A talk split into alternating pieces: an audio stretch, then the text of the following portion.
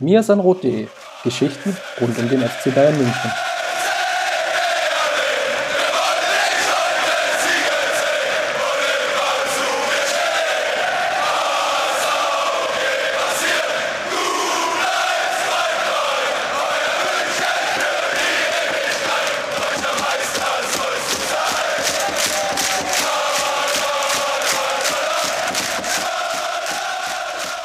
Servus und herzlich willkommen zum Mir sind Rot Podcast Folge 259. Und so langsam steigt natürlich das Kribbeln, die Vorfreude. Eigentlich so richtig in zwei Teile aufgebrochen. Zum einen natürlich auf das EM-Finale der Frauen, wo doch viele Bayern-Spielerinnen ja dann ja mit dabei sind, sowohl auf der einen als auch auf der anderen Seite. Das werden wir gleich besprechen.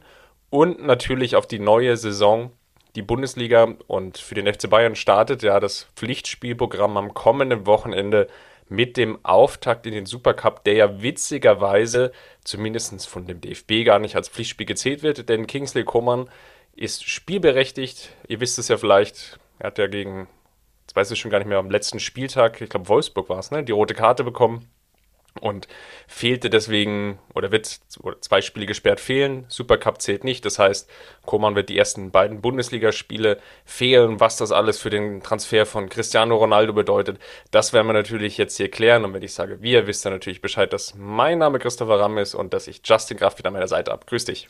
Servus Chris. Ja, äh, ich hoffe, dass die Folgen nicht so weitgehend sind, dass der FC Bayern sich äh, so einen Typen wie Cristiano Ronaldo in den Club holen muss. Also äh, da, da stoße ich mal äh, alle Gebete gen Himmel ab. Du weißt genau, wie es laufen wird. Die ersten zwei Spiele werden dann nur unentschieden laufen und dann ist der Druck so hoch, dass man dann nochmal auf dem Transfermarkt aktiv werden muss. Wir, wir, wir, haben das Bild alle vor Augen. Ja, aber ich, ich mache an der Stelle auch gleich eine Ankündigung. Wenn der FC Bayern wirklich Cristiano Ronaldo holen sollte, dann äh, versteigere ich einen, einen Großteil meiner Trikots und werde die Erlöse ähm, ja, äh, spenden für eine Organisation, die sich äh, ja, für Betroffene sexualisierter Gewalt äh, einsetzt. Das äh, werde ich hier an dieser Stelle schon mal öffentlich äh, so klarstellen und betonen. Gut, dann lass uns mal starten mit dem Halbfinalspiel der Frauen. Frankreich gegen Deutschland hieß die Partie ja, am vergangenen Mittwoch, wir nehmen auf am Donnerstagmittag. Lass uns mal Revue passieren. Jetzt aus Sicht des FC Bayern wiederum so die, die, die Bayern-Brille aufgesetzt ging natürlich jetzt unglücklich los mit den Ausfällen und den, den Corona-positiven Tests, aber ja, die Frauennationalmannschaft konnte das ja ganz gut auffangen. Ja, überragend sogar. Also, ähm, das war jetzt so ein, so ein Spiel, klar, man hat vorher schon mal gegen Spanien gespielt in der Gruppenphase. Ähm, da, das, das will ich jetzt gar nicht so äh, kleinreden. Ich glaube, das war schon so ein erster Test, äh, wie, wie gut die Deutschen wirklich sind. Da haben sie ja wirklich sehr, sehr defensiv auch agiert ähm, äh, und das auch gut gelöst. Aber jetzt war es für mich so dieses, äh, dieses äh, endgültige Zeichen einfach, wo steht dieses Team wirklich? Und ähm, das haben sie mit aller Klarheit beantwortet, ähm, mit, einer, mit einer sehr geschlossenen Teamleistung. Ähm, ich war sehr beeindruckt, wie sie das ähm, offensiv wie defensiv auch gelöst haben. Sie haben Frankreich eigentlich alles genommen, was ihnen so Spaß macht. Äh, vor allem natürlich äh, über weite Strecken auch den Ball. Äh, am Ende ausgeglichene Ballbesitzwerte. Ich glaube, irgendwas um die 50-50 für, für beide so. Ähm, aber auch wie sie es defensiv einfach gemacht haben. Also Frankreich, die ja wirklich sehr stark darin sind, ähm, über, die, über das Zentrum die, die Flügelangriffe zu initiieren. Das Zentrum hat Deutschland komplett dicht gemacht ähm, mit, mit Frau-Orientierungen. Ähm, und ja, auf den Flügeln waren sie einfach fast immer in Überzahl. Also äh, so eine riesen Laufarbeit, ich glaube zehn Kilometer mehr gelaufen als die Französinnen, ähm, aber auch richtig gelaufen und nicht irgendwie sinnlos gelaufen, sondern wirklich ja, die Offensivspielerinnen Hut und, und Brandt, die immer wieder mit nach hinten gearbeitet haben. Auch Pop, die, die einmal, glaube ich, äh, in der Nähe des eigenen 16ers äh, überragend mit nach hinten gesprintet ist und geklärt hat. Also das macht dieses Team einfach aus, dass da jede für jede ähm, alles gibt, immer kämpft. Äh, das, das ist einfach unfassbar beeindruckend, diese, diese Mischung aus wirklich ich sag mal, taktischer Schlauheit, ähm, was, was das kompakte Verteidigen angeht und was das Zuschieben von Räumen angeht, aber auch was das Befreien im Spiel nach vorn angeht. Ähm, aber gleichzeitig eben auch diese, diese mentalen Stärken, diese, diese, dieser Wille auch zu verteidigen. Ich glaube, Lena Oberdorf hat es nach dem Spiel wunderbar ausgedrückt, hat gesagt, ähm, ja, äh, man merkt diesem Team einfach auch die Lust äh, äh, aufs Tore erzielen an, diesen, diesen Willen, die Tore erzielen zu wollen, aber eben auch den Willen, das eigene Tor zu verteidigen. Und genau diese Mischung macht's, glaube ich. Ähm, ja, das war am Ende, glaube ich, auch der Unterschied zu den, zu den Französinnen, die ähm, nicht so viel Lust auf Verteidigen haben und denen man wirklich angemerkt hat, ja, dass sie äh, zu tun haben mit der Situation, dass sie wirklich viel verteidigen müssen, dass sie ähm, viel nach hinten arbeiten müssen. Frankreich sowieso auch ein Team, was viel über die individuelle Überlegenheit löst. Also äh, eine, einmal natürlich in der Offensive das Tempo und auch die Dribblings, ähm, aber andererseits auch diese enorme Physis. Also wir haben drei, vier Mal erlebt, wie Lina Magul gefühlt von, von Wendy Renard äh, auf die Tribüne gecheckt wird. Also äh, die ist ja abgeprallt an ihr wie sonst was. Und nicht nur ja. Wendy Renard, sondern, sondern auch andere Spielerinnen da im französischen Team die, die unfassbare körperliche Fähigkeiten haben. Also dagegen äh, haben einige deutsche Spielerinnen ausgesehen, wie Jugendspielerinnen. Also es war schon. Das war gerade, äh, wenn ich da reingerätschen kann, gerade das Problem von, von Magul und Debritz ja, im, im Zentrum. Vor allem vielleicht von, von Magul, die natürlich körperlich da wenig entgegensetzen konnte. Die Schiedsrichterin natürlich auch insgesamt das Spiel eher hat laufen lassen, sich eher für eine, eine weite Linie entschieden hat, was natürlich dann dazu führte, dass Magul eigentlich ja keinen Stich mehr gesehen hat. Und gerade dann, als sie dann so ein, zwei Szenen hatte, wo sie vielleicht etwas leichter abgehoben ist, als es jetzt vielleicht hätte nötig sein müssen, ging dann auch noch relativ wenig. Ja, ich glaube, das, was regulär faul war, wurde dann nicht mehr gepfiffen oder sie hatte den Zweikampf verloren. Das war für Magul jetzt aus Sicht des FC Bayern oder der Bayern Frauen sicherlich nicht die beste Partie. Ja, es stimmt, äh, hat sich sehr schwer getan, da auch äh, reinzukommen, ähm, beziehungsweise überhaupt auch auf Fuß zu fassen. Dafür hat sie einen sehr wichtigen Lauf gemacht beim, beim ersten Pop-Tor, ähm, wo sie wirklich auch äh, gut die, die Innenverteidigerin da wegbindet und äh, Pop frei läuft. Ähm, ja, äh, sie hat schon bessere Tage erlebt, ähm, aber auch das gehört dann eben dazu. Und das hat man als Team eben sehr, sehr gut aufgefangen. Ja, immer wieder dann auch zu zweit in die Zweikämpfe gehen, zu dritt vielleicht auch mal äh, und das eben so zu lösen. Und, und äh, wenn du ins Eins gegen Eins gehst, dann riskierst du natürlich auch immer viele Fouls. Ähm, das war dann letztendlich eben so, dass, dass Frankreich gar nicht mal, also klar, in der zweiten Halbzeit dann ein bisschen mehr, als es ein bisschen wilder wurde, ein bisschen die Konzentrationsschwächen vielleicht auch eingesetzt haben, weil man müde wurde. Mhm da hatte Frankreich dann den ein oder anderen Standard, der auch sehr gefährlich war. Aber ansonsten hat man es lange Zeit wirklich auch geschafft, diese Fouls zu vermeiden am eigenen Strafraum. Und das war sehr wichtig. Äh, man hat sich da immer unterstützt. Äh, Frankreich hat kaum Dribblings gewonnen, nach meinem Eindruck, ähm, ohne das jetzt nochmal mit Statistiken äh, zu untermauern zu können. Ähm, ja, ich bin einfach beeindruckt von dieser, von dieser Geschlossenheit, die das Team äh, präsentiert und ja, wie sie, wie sie sich da wirklich auch äh, an den Aufgaben hochziehen, sage ich mal. Dann lass uns nochmal auf vielleicht Schüller schauen, die ja aufgrund dessen, dass jetzt Pop wirklich ja in jedem Spiel getroffen hat, ja, sicherlich eine der Verliererinnen ist des Turniers, ja. Also im Vorfeld natürlich sich den Stammplatz hart erarbeitet und jetzt aufgrund der Corona-Erkrankung dann am Pop verloren, oder? Ja, auf jeden Fall. Also das ist äh, schon bitter gelaufen für sie. Ähm, hat ja auch im ersten Spiel dann getroffen. Ich glaube, äh, Schüller wäre wär durchaus äh, weiter dann auch Stammspielerin gewesen. Äh, je nachdem, wie das Turnier weiter verlaufen wäre, ähm, ob sie weiter dann auch getroffen hätte.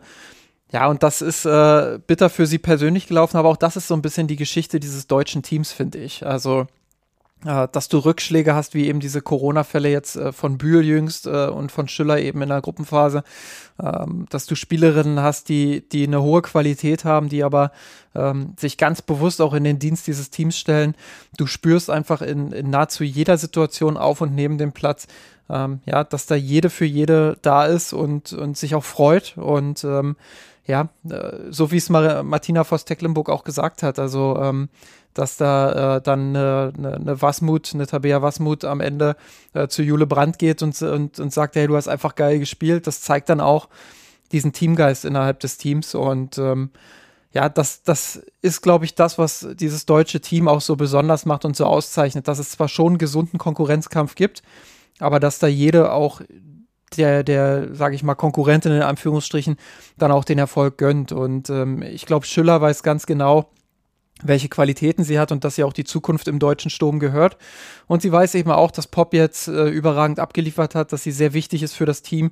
Ähm, ja, und, und dass ihr der Platz jetzt einfach in dieser Europameisterschaft auch gehört. Und deshalb, ähm, ja, man kann sie natürlich als sportlichen Verlierer oder als sportliche Verliererin äh, bezeichnen, aber ich glaube, ähm, dass sie äh, insofern dann auch wieder eine Gewinnerin ist, äh, weil sie wirklich auch zeigt, dass sie mit der Situation umgehen kann. Und ich glaube, äh, wenn sie dann im Finale gebraucht werden würde, dann, dann hat sie auch die Qualität, sofort da zu sein.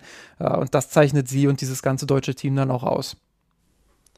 Ja, Brand fand ich auch nicht schlecht gestern, wenn man gerade bedenkt, wie gut eigentlich Bühl, um die, die nächste Bayern-Spieler mal reinzubringen, ja bisher gespielt hatte. Ich hatte gelesen bei Opta 14 Chancen vorbereitet, damit sogar, glaube ich, die meisten im Turnier. War natürlich ein Ausfall, der weh tat, aber die deutsche Nationalmannschaft konnte es dann gut auffangen. Spannend fand ich dann auch noch die Einwechslung von Lohmann, die ja vorher bisher nur zwei Kurzeinsätze hatte, einmal gegen Dänemark und gegen Österreich relativ spät jeweils eingewechselt wurde, die ein paar mehr Minuten bekommen hatte und die natürlich mit dieser Seitenverlagerung aus dem Zentrum heraus dann das 2 zu 1 ja, mit initiiert hatte. Ja, genau. Also ähm, Lohmann sowieso auch äh, mit ihrer Physis, glaube ich, wie gemacht für dieses Spiel. Ähm, das äh, war von, von Anfang der Einwechslung bis, bis zum Schlusspfiff eine sehr gute Leistung von ihr. Ähm, ja, ich finde es auch gut, dass die Bundestrainerin ihr da so vertraut. Also Lohmann war ja auch lange raus. Ähm, du, du weißt immer nicht, wie, wie geht so eine junge Spielerin dann auch in so ein Turnier rein. Ist auch jetzt von Anfang an nicht so die erste Option gewesen. Äh, und sie dann in so einem Spiel auch reinzubringen, das, das zeigt einfach auch, dass die Bundestrainerin großes Vertrauen in sie hat. Ja, und das auch zu Recht. Dann mal aufs Finale geschaut. Was glaubst du jetzt? Die Engländerin mit Stanway, ja, dann die zukünftige Bayern-Spielerin, bisher ja auch relativ souverän durchs Turnier gecruised. Siehst du das wieder so eine enge Partie oder sind vielleicht die Engländerinnen aufgrund des Heimvorteils dann die Favoritinnen? Ja, der, der Heimvorteil kann natürlich auch ganz schnell äh, zum Nachteil werden. Das hat man vor allem im Auftaktspiel auch gesehen. Klar, England hat sich jetzt so ein bisschen auch an die Stimmung gewöhnt, aber Wembley wird natürlich auch nochmal eine andere Nummer. Ähm, das äh, sehe ich jetzt nicht unbedingt als Vorteil, weil England nochmal mehr unter Druck stehen wird. Ich glaube, wir haben das auch bei der bei der Männer-Europameisterschaft im letzten Jahr erlebt, als, als England im Finale stand, äh, dass das nicht immer zwingend beflügelnd sein muss. Ähm, aber grundsätzlich natürlich ein Spiel auf Augenhöhe. Also da stehen jetzt die beiden Teams im, im Finale, die mich persönlich auch am meisten beeindruckt haben. Ähm, einmal von der, von der Geschlossenheit als, als Team jeweils. Das, was ich für Deutschland gerade gesagt habe, gilt für England ähm, gewissermaßen auch, äh, aber auch vom Fußballerischen. Also England, die wirklich auch ein gutes Ballbesitzspiel aufziehen. Ähm, ja, du hast Georgia Stanway schon genannt, die, die da im Mittelfeld eine ganz wichtige Rolle auch einnimmt, immer wieder in den Zwischenraum äh, reingeht, Dynamik auslöst, dann vorne die, die schnellen Sturmspitzen natürlich. Ähm, sie sind gefährlich nach Flanken, sie sind gefährlich nach Dribblings und Doppelpässen. Also äh, die haben den kompletten Werkzeugkasten, um wirklich fast jede Defensivreihe auch zu bespielen. Ähm, aber Deutschland eben auch. Also Deutschland hat auch ein, ein sehr breites, äh, ja, ein sehr breit gefächertes Werkzeug, um, um äh, England zu knacken. Also ähm, auch Deutschland ja mit verschiedenen Möglichkeiten anzugreifen, hat sich sehr variabel gezeigt, auch gerade im Defensivbereich äh, viel Flexibilität gezeigt. Also das ist, äh, das ist schon sehr, sehr beeindruckend, äh, was, was die beiden Teams da geleistet haben und äh, deshalb erwarte ich äh, ja, ein Duell auf Augenhöhe. Aus Bayern-Sicht natürlich äh, schon mal auf jeden Fall äh, eine coole Sache, dass, dass mindestens eine Europameisterin äh, an die Sebener Straße beziehungsweise an den, an den Campus äh, zurückkehren wird. Ja, ich glaube, es wird oder kann eine enge Partie werden, hängt natürlich jetzt auch sehr davon ab, ja, was jetzt so die Substanz ist natürlich nach so einem Spiel. Auf der anderen Seite die deutsche Nationalmannschaft natürlich auch das Glück gehabt, dass jetzt zwischendrin immer mal wieder funktioniert, ja, Pause hatte dazwischen, also Tage als auch vom Viertelfinale zum Halbfinale. Finale ist natürlich jetzt dann relativ kurz, aber gut, dann schauen wir mal. Dann würde ich mal das Thema so langsam überleiten die nächste große Reise stand ja an. Und zwar für die Mannschaft von Julian Nagelsmann. Die ist in die USA gereist, die haben eigentlich so eine Werbetour inklusive der einzigen zwei Testspiele im Vorfeld des Bundesliga- bzw. jetzt Pflichtspielauftakts mit dem Supercup. Werden wir dann gleich nochmal drüber sprechen. Ohne jetzt die, die beiden Spiele jetzt nachzuerzählen. Ne? Die, die Reise ging zunächst los in Washington, dort hat man dann gegen DC United gespielt, die Partie dann mit 6 zu 2 gewonnen. Und dann ein bisschen später ging es weiter, nochmal einen Abstecher Richtung Wisconsin nach Green Bay, hat dort im Lambeau Field, im berüchtigen Stadion der Green Bay Packers gespielt, was natürlich aufgrund der Wettersituation dort sich sehr, sehr als, als holpriges Spiel erwiesen hat, im Sinne von, es gab eine relativ lange Gewitterunterbrechung von knapp 50 Minuten, dann natürlich eine verkürzte Spielzeit, keine Halbzeitpause dazwischen. Also das ist natürlich jetzt ein Test, der vielleicht gar nicht so hochgehangen werden kann wie vielleicht der andere, wobei natürlich jetzt beim anderen der Gegner nicht insgesamt so gut war. Deswegen würde ich gar nicht so sehr darauf eingehen wollen, glaube ich, wie jetzt so die, die Einzelspiele aussahen sondern eher vielleicht so der Gesamteindruck, den, den mal in den Vordergrund stellen und vielleicht mal beginnend trotzdem mit dem Einzelspiel gegen City, weil vielleicht das jetzt so das, das höherwertigere Spiel war und auch von der Aufstellung her natürlich klarer an der vielleicht potenziell ersten Elf. Aber was dort aufgefallen ist, und das ist jetzt die, die Frage an dich, Justin, hat man gesehen, welche Schwierigkeiten es geben kann, wenn Robert Lewandowski nicht dabei ist. Schließlich hat man gegen City ja keinen Torschuss aufs Tor verzeichnen können. Ja, ähm, man hat durchaus Probleme, Probleme gesehen. Ähm, ich glaube, dass, äh, dass man da differenzieren muss zwischen der Statistik und dem, was, was tatsächlich auf dem Platz passiert ist. Ähm, Bayern hatte gute Angriffe, sie haben sie äh, nicht gut zu Ende gespielt. Äh, das würde ich jetzt gar nicht so sehr auf das Fehlen von Robert Lewandowski äh, ummünzen, sondern ja, einfach darauf, dass, äh, dass die Abläufe vorne noch nicht optimal aufeinander abgestimmt sind. Ähm, aber trotzdem hat man Probleme gesehen und äh, die, die betreffen dann vor allem äh, diese, diese Tempoangriffe, ähm, die, die der FC Bayern ja mit diesem Personal logischerweise auch durchführen will. Also viel Tempo machen, immer die Schnittstellen suchen, viel Vertikalität, ähm, ähm, versuchen diese quirligen Spieler auch in die 1 gegen 1 Situation zu bringen. Ähm, ja, einfach ein sehr dynamisches Spiel. Äh, das, das kann sehr gut aussehen. Das kann in einzelnen Situationen aber auch dafür für, dazu führen, dass man nicht schnell genug von hinten nachschiebt und den Ball dann im Mittelfeld verliert und dann eben offen für Kontersituationen ist. Und das habe ich gegen City drei, vier Mal gesehen, wo ich mir gedacht hätte, jetzt wäre mal ein Spieler gut gewesen, der den Ball zwischen den Linien festmachen kann. Also mit dem Rücken zum Tor den Ball festmacht, die Spieler nachrücken lässt und dann weiter verteilt. Und das habe ich ähm, in diesem Spiel zumindest ein bisschen zu selten gesehen. Ich glaube, ähm, es braucht ja nicht zwingend diesen physischen Wandspieler für, fürs Festmachen. Du kannst ja auch äh, sagen, ich, ich löse das, indem ich zwei Spieler positioniere, ähm, die, die den Ball einfach nochmal quer kombinieren quasi und so äh, die Zeit ein bisschen verzögern, damit, damit die Leute nachrücken können.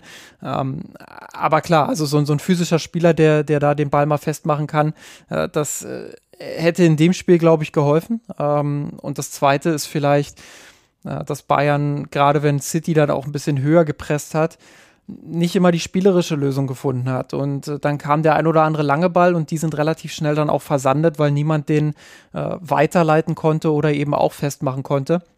Ähm, also das sind so die Momente gewesen, wo ich sage, okay, daher wäre jetzt ein Robert Lewandowski wahrscheinlich äh, gar nicht so verkehrt gewesen.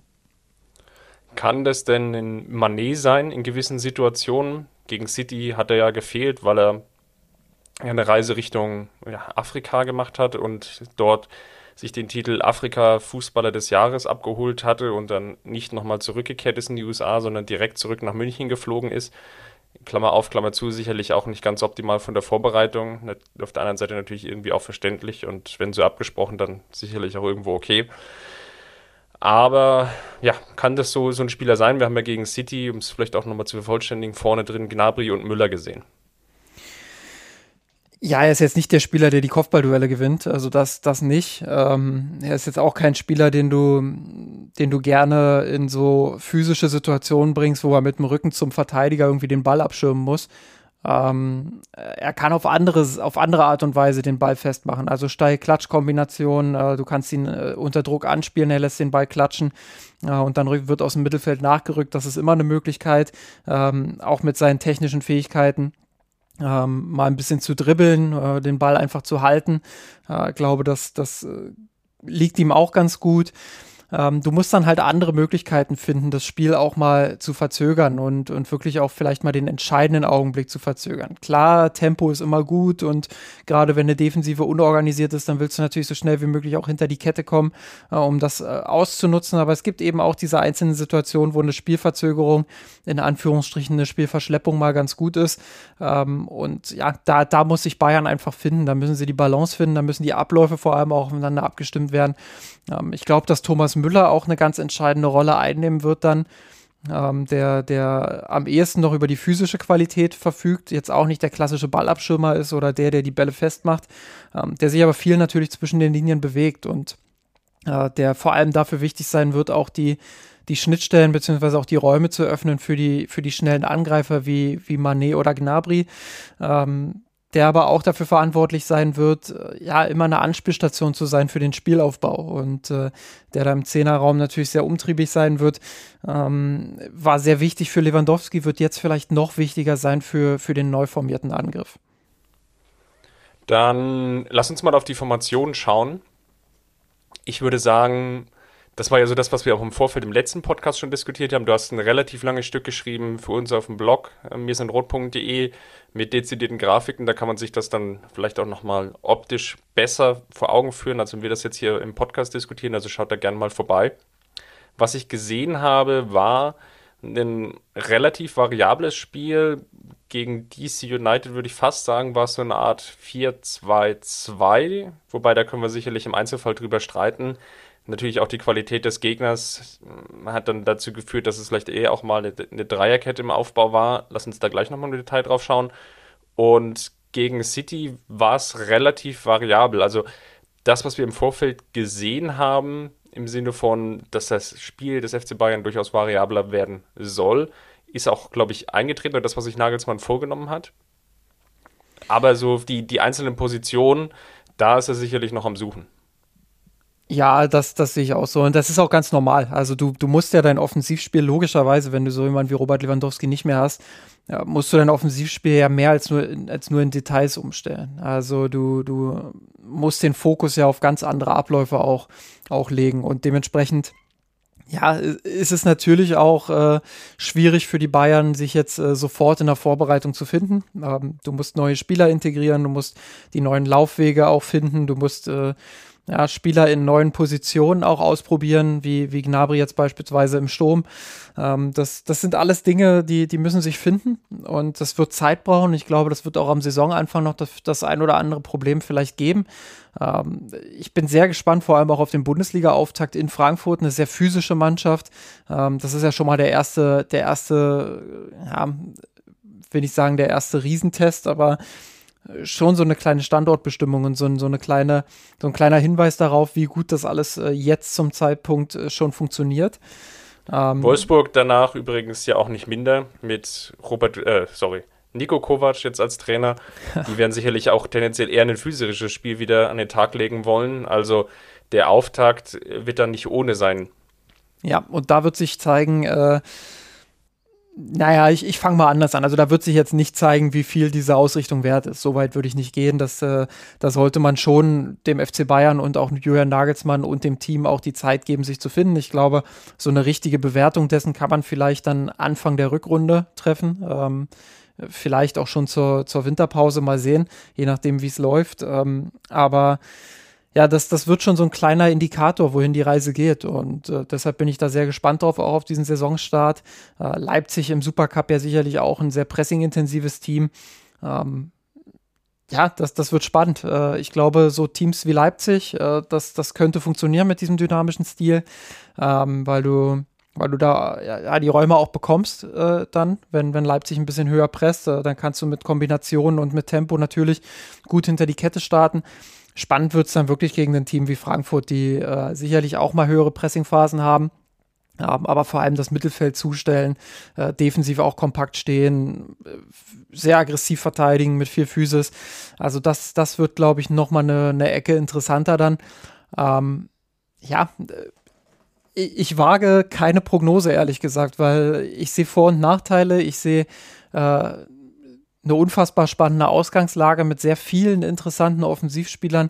Ähm, ja, auch Tell, der jetzt dazukommen wird, der ja auch ein, ein, sehr dynamischer Spielertyp ist, der außen spielen kann, der innen spielen kann, äh, der vielleicht noch mal ein bisschen mehr wie ein Stürmer denkt als andere im Team, ähm, der aber auch nicht jetzt der, der, klassische Wandspieler oder Kopfballspieler ist. Also das, das überhaupt nicht. Ähm, ja, deshalb, ähm, wie gesagt, die Vorteile sehe ich schon, dass, dass man, dass man variabler ist, schwerer auszurechnen ist, dass man ähm, nicht mehr diesen einen Zielspieler hat. Da, da sehe ich ganz viele Vorteile drin.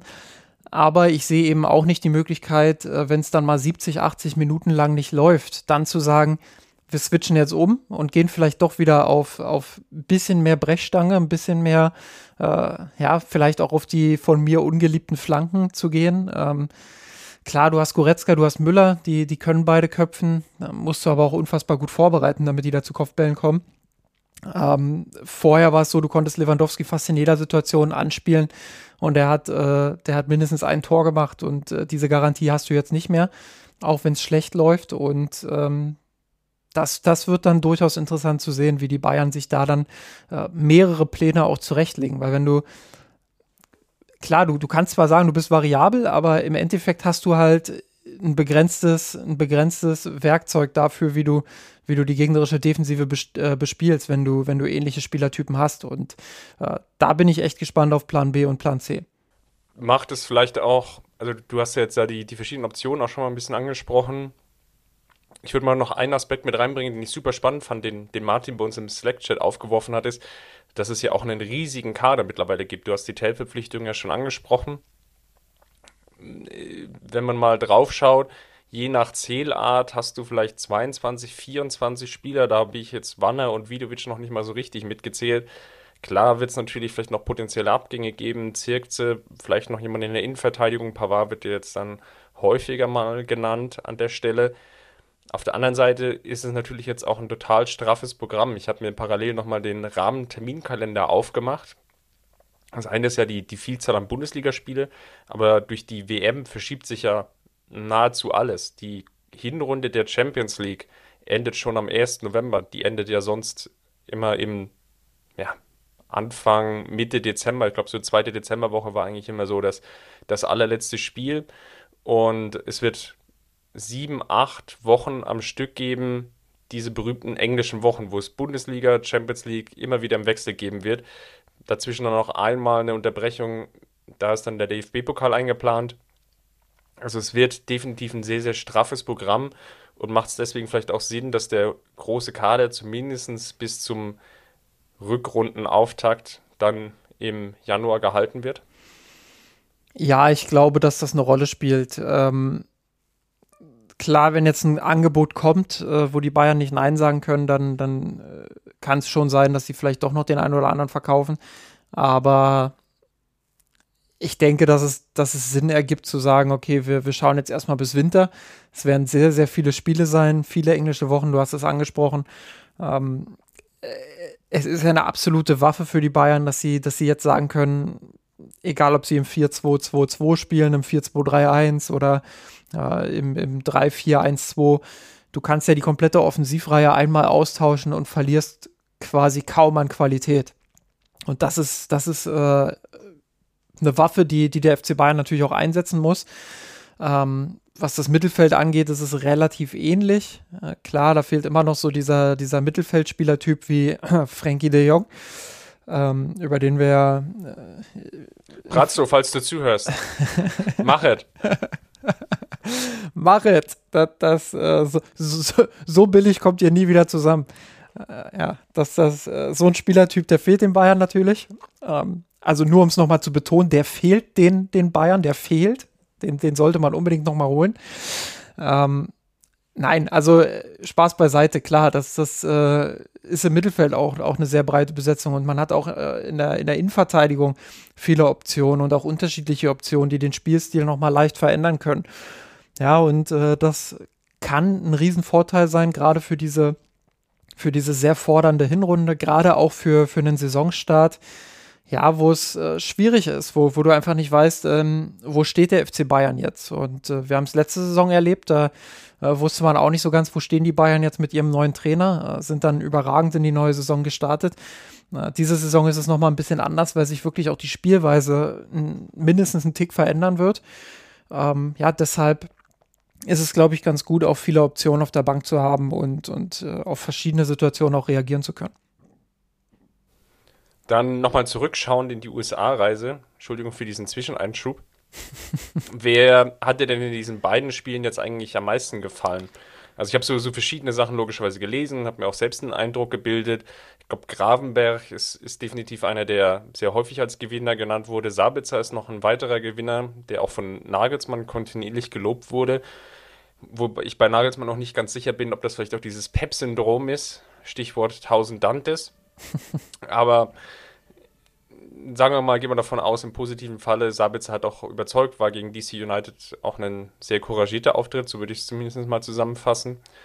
Und ja, dann wird es natürlich schon so ein bisschen wackelig. Und wer definitiv nicht funktioniert hatte, war aus meiner Sicht Gnabry und Sané, die eigentlich da angeknüpft haben, wo sie zum Ende der Hinrunde standen. Und das war, ja, da, da, fehlte die Dynamik, da fehlte mir auch so die, die, Eingebundenheit ins Spiel, die Entscheidungsfindung. Das war definitiv nicht das, was man sich zumindest erhofft hatte.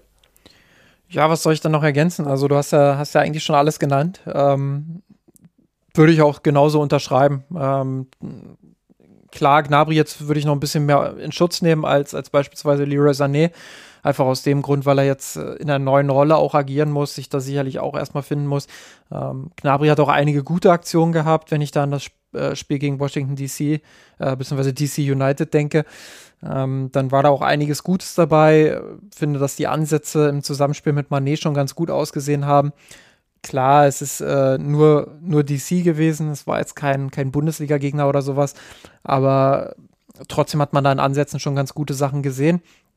Ähm, für Sané wird es jetzt wirklich ein Schicksalsjahr. Also klar, das ist jetzt auch ein sehr äh, bedeutungsschwangeres Wort, äh, aber wir, wir kennen es ja im Fußball nicht anders.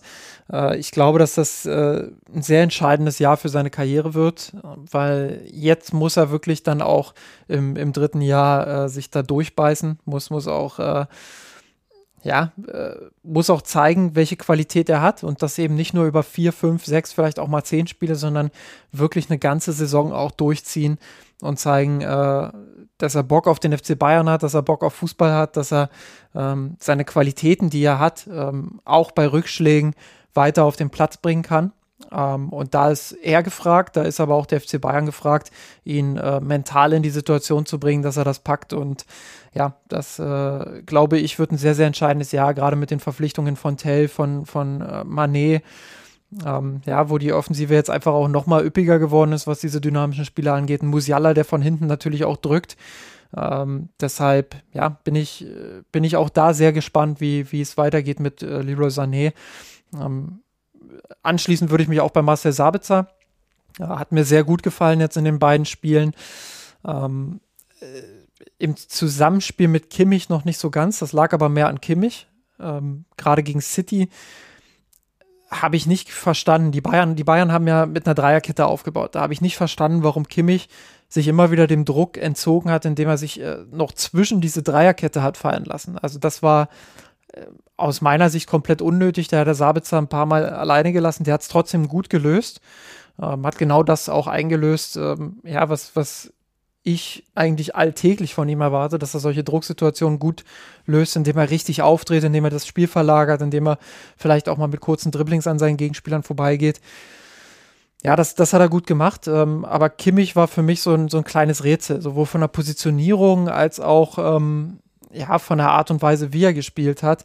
Ähm, ja, das, das, da, auch da will ich die Kritik jetzt nicht zu hoch hängen, aber ähm, ist uns ja auch schon ein bisschen häufiger aufgefallen in der vergangenen Saison, ähm, dass er dann nicht mehr diese Top-Top-Form hatte, wie er, wie er sie vielleicht schon mal vor ein paar Monaten hatte.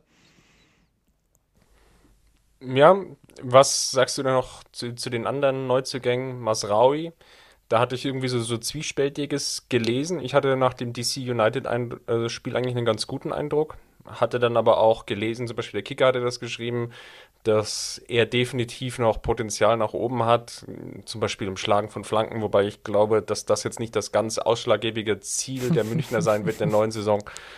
Die, die Riesen Manet plus äh, Gnabry und oder Müller oder je nachdem, wer vorne drin spielt, dann mit Flanken zu füttern. Ja, doch, klar, Manet, das neue, das neue Kopfballungeheuer dann vorne im Sturm. Ähm, nein, also. Die, die wenn die Renate des FC Bayern. das, das wäre echt witzig, wenn, wenn Bayern auch so, ein, so einen Leuchtturm hätte, der, der irgendwie alle so, so dieses Meme, wo, wo du die Hand so am Kopf hast und, und der kleine Mensch rackert sich so ab und versucht an dich ranzukommen und der große Mensch hält einfach die Hand auf den Kopf und naja, egal. So die, die, dieser Jan Koller. Ja, genau, Jan Koller. Ja, äh, was macht der eigentlich? Vielleicht, vielleicht hat er ja noch Zeit, Bayern braucht einen Stoßstürmer. Ähm. Mit seiner Größe könnte er einfach auch vorne drin stehen, da ist ja die Fitness fast egal. Ja, passt, passt gut. Äh, sonst muss man halt Sandro Wagner nochmal reaktivieren. Oder Carsten Janker. Ähm, Oder Van Beuten. Ich glaube, Van Beuten wäre auch noch eine gute Option. Van Beuten tatsächlich, ja. Das, äh, der, der, den Bus vorne reinschiebt. Ich habe es ja geschrieben in meinem Artikel, vielleicht wird De Licht der, der, neue, der neue Van Beuten. Ähm, dann, dann, äh, schiebt Nagelsmann ihn immer in der 70., 80. Minute nach vorn, wenn es nicht läuft und dann äh, alles auf De Lichts Kopf. So, was, was war jetzt eigentlich die Frage? Masraui, wie, wie, du, wie du ihn gesehen hast. Ist es jetzt schon eine wirkliche Alternative oder glaubst du, dass Rennen es noch, noch mal diese Schwenk auf die Kadersituation macht? Pavard, Masraui, Stanisic und Zar steht ja übrigens auch noch im Kader. Das sind theoretisch vier Spieler für eine Position. Wie siehst du da das Rennen?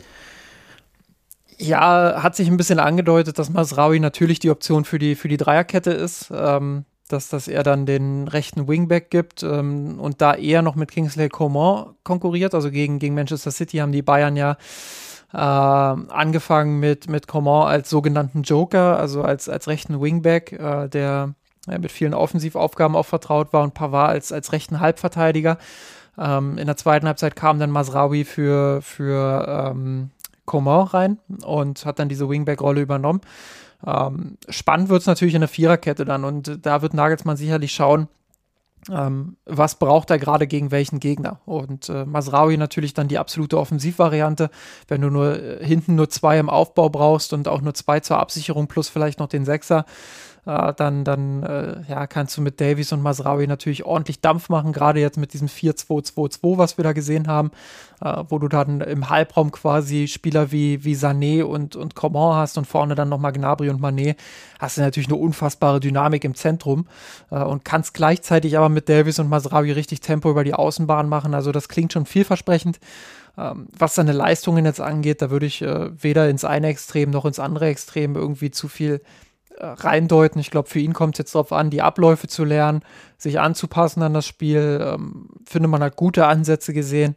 Man hat auch, ähm, ja, äh, die, den ein oder anderen Moment gesehen, wo es noch nicht so lief, aber das ist alles ganz normal. Ähm, ich glaube, dass er sich tatsächlich zu einem der, der besten Transfers des Sommers entwickeln kann, rein vom Potenzial her. Ähm, Ob es dann tatsächlich auch so kommt, ist ja wie immer von sehr vielen Faktoren abhängig, aber ähm, er bringt nochmal unfassbar viel Flexibilität in diesen Kader und, und gibt Nagelsmann einfach unglaublich viele Optionen, ähm, weil er halt einerseits äh, der Davies der rechten Außenbahn sein kann, aber andererseits ähm, ja auch spielerische Qualitäten mitbringt, ähm, die dazu führen, dass er auch mal ins Mittelfeld reinkippen kann und, und im Zentrum unterstützen kann. Also Nagelsmann hat so viele taktische Optionen durch die Neuverpflichtungen und insbesondere auch durch Masraoui, ähm, ja, dass ich, dass ich auch da einfach ähm, eine gewisse Vorfreude darauf empfinde, mir das, mir das genauer anzusehen jetzt auch in dieser Saison. So, dann glaube ich, haben wir jetzt den Cliffhanger so lange aufgebaut, dass wir ja doch nochmal über Tell sprechen müssen. Natürlich unfassbar viel Geld für einen 17-Jährigen. Was verspricht sich denn der FC Bayern von einem, der noch zwar, zwar schon ein paar Profispiele gemacht hat, aber dort noch kein Tor erzielt hat? Offenbar sehr viel, weil die Aussagen, die Aussagen waren ja schon sehr, sehr eindeutig. Ähm, haben wir bei uns im Slack auch drüber gesprochen. Ich war im ersten Moment war ich noch so, habe ich dir ja auch geschrieben, ähm, ja, so Also Hintergrund war die Aussage von Nagelsmann, vielleicht ähm, der, der, der Tell als, als sehr wichtigen Spieler gelobt hatte, der, glaube wenn ich es ganz richtig zusammen paraphrasiere, gesagt hat, sinngemäß, der hat das Potenzial für 40 Tore und wir uns dann ein bisschen drüber gestritten haben, im, im, im freundlichen Sinne oder in den Diskurs getreten sind, ob das jetzt so eine wirklich glückliche Aussage war. Und mein Punkt war, dass das relativ viel Druck ist, die ohnehin schon da ist durch die, durch die Ablösesumme und dass Nagelsmann da Tell so einen kleinen Bärendienst erwiesen hat, indem er sagen wollte, der hat definitiv super viel Potenzial und die Ablösesumme lohnt sich. Zugleich aber eben, und das ist das, was meine Position ist, auch noch weiteren Druck aufgebaut im Sinne von, da muss er jetzt aber irgendwie relativ schnell dahin kommen, diese 40 Tore zu machen, weil das steht ja diesem Statement irgendwo auch inne, dass er das jetzt nicht mit 28, 29, 30 schaffen soll, sondern jetzt in, ja, in der nahen, schrägstrich mittleren Zukunft. Ja? Und da sind bei mir vielleicht eher so drei bis fünf Jahre. Und das ist natürlich eine Entwicklung, die musst du als junger Spieler auch erstmal gehen. Ja, also Nagelsmann hat ja auch gesagt, ähm, er wäre für den Anfang zufrieden, wenn er zehn Tore macht. Ähm, aber ja, also das äh, mittlerweile muss ich auch sagen, ich, ich kann die Aussage nicht so ganz nachvollziehen. Im ersten Augenblick äh, hat sich für mich weniger dramatisch gelesen, als es, als es dann, äh, als ich mir die Aussage nochmal angesehen habe, auf mich gewirkt hat. Äh, war ich schon sehr, sehr überrascht, dass er, dass er so eine Aussage dann ähm, tätigt und wirklich auch ein Stück weit Druck aufbaut. Und dann kommt die Ablöse noch dazu. Ähm, dann, also du merkst es ja jetzt schon, dass, dass das Mediale ähm, und dass sowohl die, die Medien an sich, aber eben auch äh, Social Media, also die, die Fans, äh, dass da jetzt schon so ein kleiner Hype äh, losgetreten ist ähm, und äh, dass auch gewisse Erwartungen natürlich dadurch geschürt werden. Und da würde ich dir jetzt äh, tendenziell eher zustimmen als noch vor ein paar Tagen und sagen, ja, das war nicht so klug, was Nagelsmann da gemacht hat. Ähm, hätte ich eher darauf verzichtet als, als FC Bayern. Ähm, was kann man von ihm erwarten? Ja, ich habe es schon angedeutet, er ist, er ist nicht die klassische Nummer 9. Also da kommt jetzt kein, kein Spieler, der, der irgendwie dir fünf Kopfballtore pro Saison macht oder zehn, ähm, der, der sich hochwuchtet und für jede Flanke irgendwie äh, ein Abnehmer ist. Ähm, auch kein Spieler, der jetzt der klassische Wandspieler ist, sondern auch einer mit, äh, mit viel Dynamik, mit, mit sehr viel Beweglichkeit, einem hohen Tempo vor allem auch, der, der klug die Schnittstellen attackieren kann. Ähm, glaube, sein Unterschied oder der Unterschied zu Gnabry und Manet und Co. ist, ähm, dass er tatsächlich mehr denkt wie ein Stürmer, also mehr denkt wie ein Mittelstürmer, was die Bewegungsabläufe angeht, ähm, wie er sich positioniert, wie er den Rücken äh, der Gegenspieler auch ausnutzt, um sich im Schatten dann äh, zu befreien und hinter die Kette zu starten. Ähm, ich glaube, da ist er ein bisschen, ein bisschen mehr Mittelstürmer als die restlichen Spieler im Kader. Ähm, aber ansonsten reiht er sich ein in die, in die Kategorie dynamisch, quirlig, äh, dribbelstark, eins gegen eins sehr gut. Ähm, ja, äh, gute Ballkontrolle, ähm, ordentliches Passspiel, sicherlich ein bisschen ausbaufähig, aber ordentliches Passspiel. Ähm, ja, und eben ein unfassbares Tempo. Und äh, es wird sehr viel bei den Bayern die Saison darauf ankommen, dieses Tempo von, von Tell, aber auch von anderen Spielern äh, dann in Szene setzen zu können und, und wirklich auch die Räume hinter der gegnerischen Abwehrkette ähm, zu öffnen und dann eben auch zu finden. Vielleicht nochmal einen Satz bezüglich auf des, des Drucks und mal im Vergleich zu, zu Dortmund gezogen. Ich habe mir mal den Spaß gemacht, Munkunku eigentlich nochmal rauszusuchen, wer ist denn jetzt eigentlich der, der ältere von beiden und das ist wirklich Mukunku, der noch ein knappes halbes Jahr, nicht ganz fünf Monate älter ist als Tell. Und bei dem Spiel hat man ja auch schon gesehen, wie da dieser Druck wirken kann. Ja? Der einerseits natürlich in den, den Jugendjahren ja, nahezu alle U-Mannschaften durchlaufen hat mit, mit einem Torrekord nach dem anderen und auch ordentlich in die Bundesliga reingestartet ist, aber jetzt auch ein relativ schweres Jahr hinter sich hatte.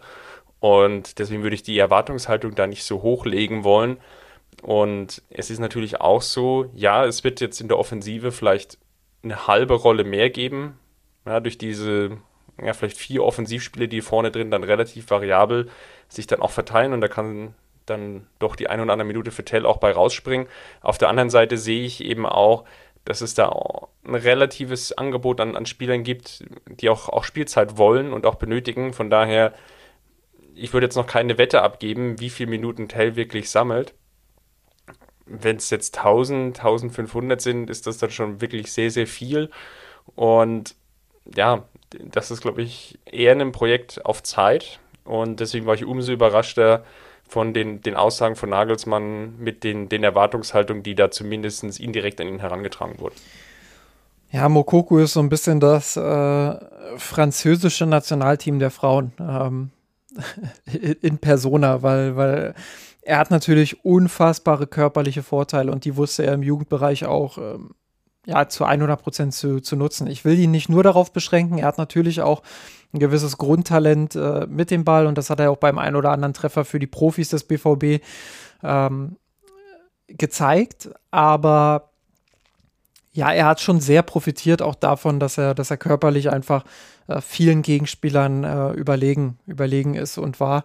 Und deshalb ähm, war eigentlich auch abzusehen, dass, dass er ein bisschen Zeit brauchen würde, so wie jeder andere junge Spieler auch. Ich, ich will gar nicht sagen, wie gesagt, dass er, ähm, dass er den Sprung dann nicht schaffen kann, äh, aber ähm, ja, da einfach auch nochmal ein gutes Beispiel und, und äh, das zeigt, dass, dass immer auch ein bisschen Geduld mitspielen muss bei dem, bei dem ganzen Prozess. Und äh, das gilt für Tell ganz genauso, da gebe ich dir recht. Ähm, du kannst jetzt nicht erwarten, dass er kommt äh, und, und sofort, selbst die zehn Tore, die Nagelsmann jetzt äh, mal so ein bisschen flapsig als, als äh, Benchmark hingesetzt hat, ähm, ja, selbst, selbst da sehe ich jetzt noch nicht zwingend, dass er die macht. Also da, da muss man wirklich vorsichtig sein, muss schauen, dass man den auch behutsam reinbringt. Ähm, Nagelsmann kann ja auch mit jungen Spielern umgehen, deshalb ähm, traue ich ihm das zu. Ähm, aber damit baut er Druck auf den Jungen auf mit diesen Aussagen und damit baut er eben auch Druck auf sich selbst nochmal auf. Ja, so würde ich es vielleicht im, am ehesten zusammenfassen. Lass uns mal einen Schwenk machen Richtung noch Supercup, der jetzt am Wochenende ansteht. Leipzig hatte im Vorfeld zwei Partien gespielt, gegen Southampton 3 zu 1 im Trainingslager gewonnen gehabt witzigerweise eine Partie, das hatte ich so auch bisher noch äh, selten wahrgenommen. Freundschaftsspiel über 90 Minuten mit anschließender Verlängerung und das stand aber schon nach 90 Minuten 3 zu 1. Äh, auch, auch sehr spannendes Faktum. Und dann gegen Liverpool dann im, im sogenannten Härtetest 0 zu 5 verloren.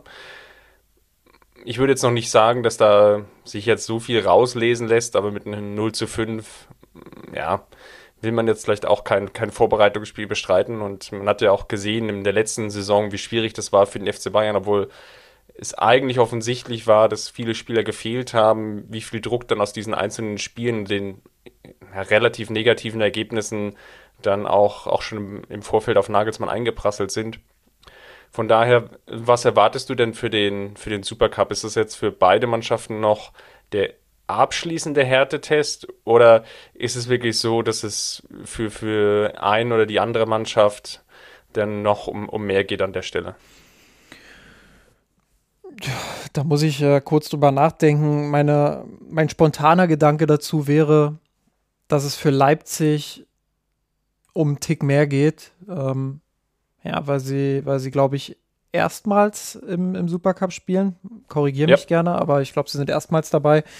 Ähm, ist jetzt, wie wir in den letzten Jahren gelernt haben, klar für die Fans immer ein relativ unbedeutender Titel, aber die Spieler selbst äh, holen den schon ganz gerne, den, den sogenannten Marco Reus Cup. Ähm, und ja, deshalb wird Leipzig schon auch motiviert sein, früh in der Saison gleich ein Zeichen zu setzen. Ich glaube, gerade für die Konkurrenz ist das auch immer, äh, also für die Bayern-Konkurrenz in Anführungsstrichen, ähm, ist das schon auch immer nochmal ein wichtiger, wichtiger Gradmesser und nochmal ähm, die Möglichkeit zu zeigen, hey, wir sind da, wir, wir, wir, wir haben die Qualität. Ähm, dass aber der Supercup jetzt kein, kein Gradmesser in dem Sinne ist, dass man dann am Ende sagen kann, hey, der Supercup-Sieger ist auch der Favorit auf die Meisterschaft oder so. Das, das haben wir jetzt oft genug erlebt, dass das nicht so ist. Ähm, und dass es dann oft in der Saison ganz anders kam, als es der Supercup irgendwie ähm, ja, äh, vorhergesagt hat, sage ich mal. Äh, insofern würde ich dem nicht zu viel Bedeutung beimessen. Für mich ist es, äh, oder aus meiner Sicht ist es ein, ein, erweitertes Testspiel. Also unter Wettbewerbsbedingungen die Möglichkeit, ähm, Dinge auszuprobieren und zu schauen, wie weit ist man. Und ja, viel mehr ist es auch für die, für die Bayern nicht. Äh, Emotionen stecken da jetzt auch nicht drin, weil, also äh, ganz ehrlich, jetzt äh, Leipzig als Gegner, ähm, glaube ich, ist für die meisten Fans ähm, eine ganz andere Kiste, als wenn es Borussia Dortmund wäre, wo er dann doch immer so ein bisschen auch dieses, dieses Nicke, Nickelige untereinander, sage ich mal, äh, mit dabei ist und, und wo auch Emotionen so eine, so eine gewisse Rolle spielen. Ähm, Sehe ich hier jetzt ehrlicherweise nicht so. Ähm, deshalb, ja, erweitertes Testspiel, würde ich sagen. Ich würde einen Tick mehr reindeuten wollen. Einfach aufgrund dessen, dass es für den FC Bayern natürlich eine ganz wichtige Standortbestimmung ist. Die USA-Reise, das würde ich jetzt mal als, als abgehakt sehen. Man hat gegen DC United gezeigt, dass man durchaus noch in der Lage ist, Tore zu schießen, aber gegen den Gegner, der mindestens eine Klasse, wenn nicht sogar zwei Klassen unter dem spielt, wo man sich selber sieht und verortet. Und gegen City gab es dann die Grenzen aufgezeigt, natürlich im Spiel gegen den Ball, aber auch mit dem Ball. Deswegen würde ich das schon so sehen, dass es für Nagelsmann dahingehend eine wichtige Partie ist, um möglichst jetzt ruhig in die Saison zu starten. Wenn du die, das Spiel gewinnst, wenn du da überzeugst, dann hast du für die Partie gegen Frankfurt, Wolfsburg so die ersten zwei, drei Wochen Ruhe, vielleicht unabhängig davon, wie die Ergebnisse dort jetzt im Einzelfall sind. Ja, wenn du vielleicht unentschieden spielst gegen, gegen Frankfurt und Wolfsburg, da wird natürlich dann der Druck trotzdem da sein, aber man kann vielleicht immer noch auf den, den Supercup verweisen, dass man gezeigt hat, man ist da auf dem richtigen Weg. Es wäre, glaube ich, anders, wenn du jetzt schon reinstartest mit einer Niederlage, dann hast du sofort dann auch etwas mehr Druck in Bezug auf das, den, den Bundesliga-Auftakt, weil dann, dann die Erwartungshaltung jetzt noch, noch höher da ist. Natürlich gerade auf dieses Faktum, wie können sie spielen ohne Robert Lewandowski? Und das wird sicherlich der Punkt sein, auf dem man das sehr stark reduziert und verknappen wird in den ersten Wochen wenn du es schaffst, natürlich sehr erfolgreich zu spielen, wenn du vielleicht auch viele Tore schießt, jetzt vielleicht gar nicht so sehr bezogen auf den Supercup, sondern jetzt in den ersten drei, vier Spielen, dann wird die, diese Debatte schnell versanden und verebben. Auf der anderen Seite kann es genau umgekehrt laufen, wenn du jetzt in diesen drei ersten Spielen vielleicht nur ein, zwei, drei Tore schießt, wenn überhaupt, dann kann es natürlich, ja, nochmal Druck geben im Sinne von, uh, jetzt brauchen sie vielleicht doch jemanden, der die Tore schießt. Auch wenn dieses Tore schießen vielleicht gar nicht so sehr der, der, der Punkt ist, sondern eher vielleicht das Erspielen von Torchancen. Aber du weißt ja, wie, wie häufig das dann, dann immer nochmal in der Verknappung dann dargestellt wird. Absolut, äh, klar. Also da, da gebe ich dir recht. Äh, medial wird der Druck natürlich da sein, wenn, wenn Bayern jetzt dieses Spiel verlieren sollte, dann werden die Diskussionen nochmal angeheizt. Äh, diesen Prozess kennen wir natürlich. Ähm, Klar, aber deshalb auch erweitertes Testspiel. Ähm, auch Testspiele haben ja eine gewisse Bedeutung. Auch da, wir haben es letztes Jahr erlebt, da hat Bayern vier Testspiele oder so verloren. Ähm, und ja, da ging es ja ähnlich schon los. Äh, obwohl die Umstände da waren, obwohl äh, Nagelsmann ähm, ja immer improvisieren musste, auch mit der Startelf irgendwie nur zehn Tage oder acht Tage mit seinen Stammspielern hatte. Ähm, ging ja da schon die Diskussion los, äh, wo es haken könnte und äh, warum der Saisonstart super holprig wird, etc. Ähm, ich glaube, jetzt nur intern gesehen wird man sich damit gar nicht so sehr befassen. Ich glaube, da wird der Druck von außen, der dann kommt nach so einer Supercup-Niederlage, sollte es denn wirklich passieren, ähm, der wird erstmal noch abprallen an dem, was, was intern besprochen wird. Ähm, aber na klar, das, das wäre dann natürlich ein Mosaiksteinchen, wo man dann äh, nochmal ähm, zumindest von außen ein bisschen mehr Druck spürt. Da gebe ich dir recht. Gut, dann werden wir das Ganze analysieren hier im Podcast in den nächsten Tagen, sobald das Spiel dann stattgefunden hat, beziehungsweise ja dann sehr wahrscheinlich nächste Woche. Eine, ein, eine, bevor du in den Werbeblock gehst, äh, eine, ja. eine kleine Neuigkeit äh, habe ich noch, beziehungsweise habe ich äh, gerade gelesen, auch auf Twitter. Ähm, Bianca Recht, die, die Sportdirektorin des FC Bayern München, wird jetzt bis zur Saison oder bis zum Ende der Saison 2022-23 den ähm, Vize-Vorstandsposten bei der ECA ähm, einnehmen. Ähm, das fand ich eine ganz interessante News, dass sie da äh, quasi auf Englisch Vice Chair, also irgendwie Vize, Vize-Vorstandsmitglied, so in die Richtung. Ähm, das ist der Clubverband, der europäische, äh, beziehungsweise der, der, der, ich weiß gar nicht, ob Clubverband, ähm, ja, ich glaube schon, eine European Club Association müsste sich so ja, etwa ja, übersetzen. Genau. Ähm, genau, also vertritt da jetzt äh, die europäischen Clubs als Vizevorstandsmitglied. Ähm, sehr, sehr spannend, dass äh, Bianca Recht da reingerückt ist in diesen Posten. Dann lass mich endgültig in den Werbeblock abdriften. also, falls ihr natürlich Kommentare habt, dann schaut gerne in der Kurve.mesenrot. vorbei und ja, sagt uns, wie ihr den Podcast gefunden habt. Hinterlasst uns auch gerne eine Bewertung bei iTunes, vielleicht auch einfach nur etwas ausführlicher. Ähm, gerne natürlich positiv, falls es eine negative oder nur eine Ja-Bewertung ist, dann kommt erstmal direkt auf uns zu, dann wird man das gerne mal verstehen. Denn dort helfen uns einfach die Bewertungen gesehen zu werden. Dann natürlich der Werbeblock für den Mir ist ein Rot-Blog an sich. Ich habe ja schon eingangs erwähnt, dass Justin dort einen längeren Artikel geschrieben hat über die verschiedenen Informationsmöglichkeiten, was er auch selber rausgelesen hat aus den Testspielen. Einen Teil habt ihr jetzt hier schon auf der Tonspur gehört. Falls ihr dann nochmal eine Visualisierung braucht dessen, schaut gerne dort vorbei. Und ansonsten natürlich gerne uns auf Twitter folgen, Rot oder bei Facebook vorbeischauen. Und dann sind wir auch mit dem Werbeblock wieder am Ende. Und dann bleibt mir nur noch zu sagen, Justin, vielen Dank. Wie immer sehr gerne. Und wir beide hören uns nicht nächste Woche, denn du wirst die Sendung dann übernehmen, federführend, denn ich werde mich mal kurz ins Höhentrainingslager begeben und nochmal richtig, richtig anspitzen für die neue Saison, um dann startklar zu sein. Also macht's gut, bis dahin. Ciao, ciao, servus. Ich